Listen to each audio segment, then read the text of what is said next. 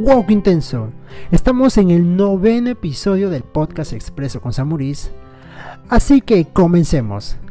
Si hay una noticia que ha llamado la atención y ha causado mucho alboroto en redes sociales y es tendencia a nivel mundial, esa es PlayStation. Y es de que la marca Sony presentó de manera oficial la PlayStation 5 Después de varios años de espera, a los que se ha sumado un pequeño retraso inesperado por culpa del COVID-19, ha llegado el gran día en el que los aficionados de esta consola han estado esperando. Y es de que la marca presentó dos versiones. La primera es la PlayStation 5 digital. Sí, esta PlayStation 5, si es que deseas comprar algún juego, lo podrás hacer a través de su tienda virtual nada más. No podrás poner tus juegos físicos. Y la otra versión, sí, la otra versión podrás poner tus juegos eh, en físico, así como lo hacías en la PlayStation 4, en la PlayStation 3. Es increíble. Con el tema del precio todavía no anuncian nada. Y claro, esto tiene una explicación. Lo hacen para mantener la expectativa en sus aficionados.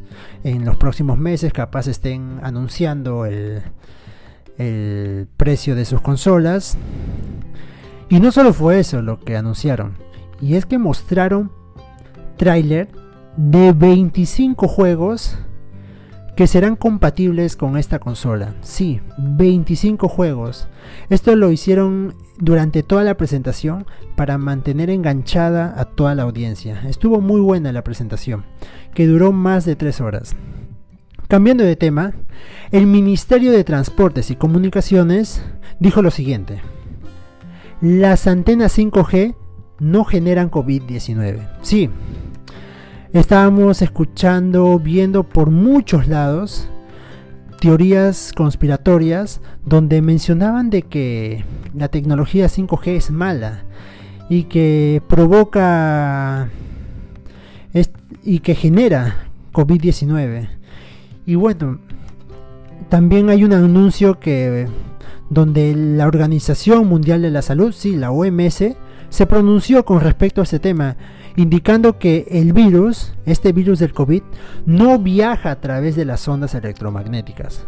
Así que estemos bien informados de este tema porque, claro, hay mucha gente que no sabía mucho sobre el tema ha estado compartiendo por redes sociales sobre que las antenas 5G generan COVID-19 y todo esto.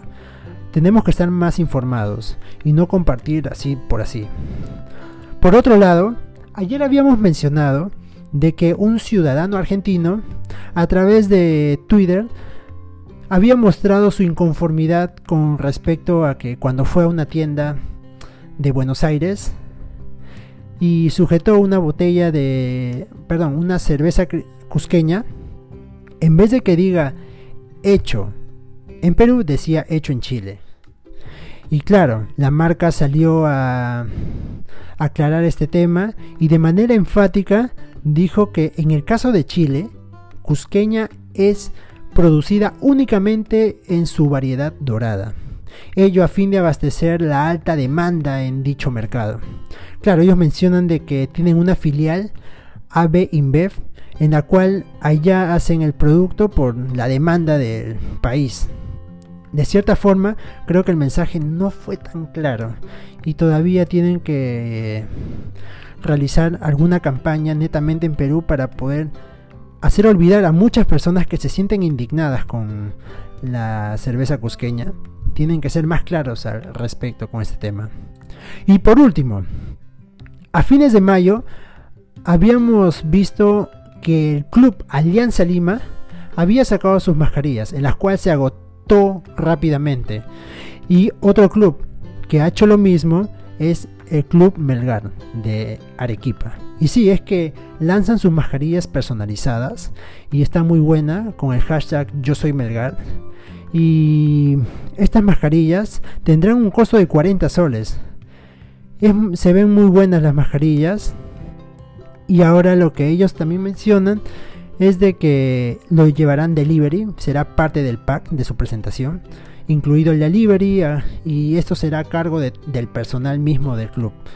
Es muy interesante que muchos clubes peruanos sigan, eh, sigan con esta tendencia para así generar ciertos ingresos, a vista que hubo una para y los afectó económicamente.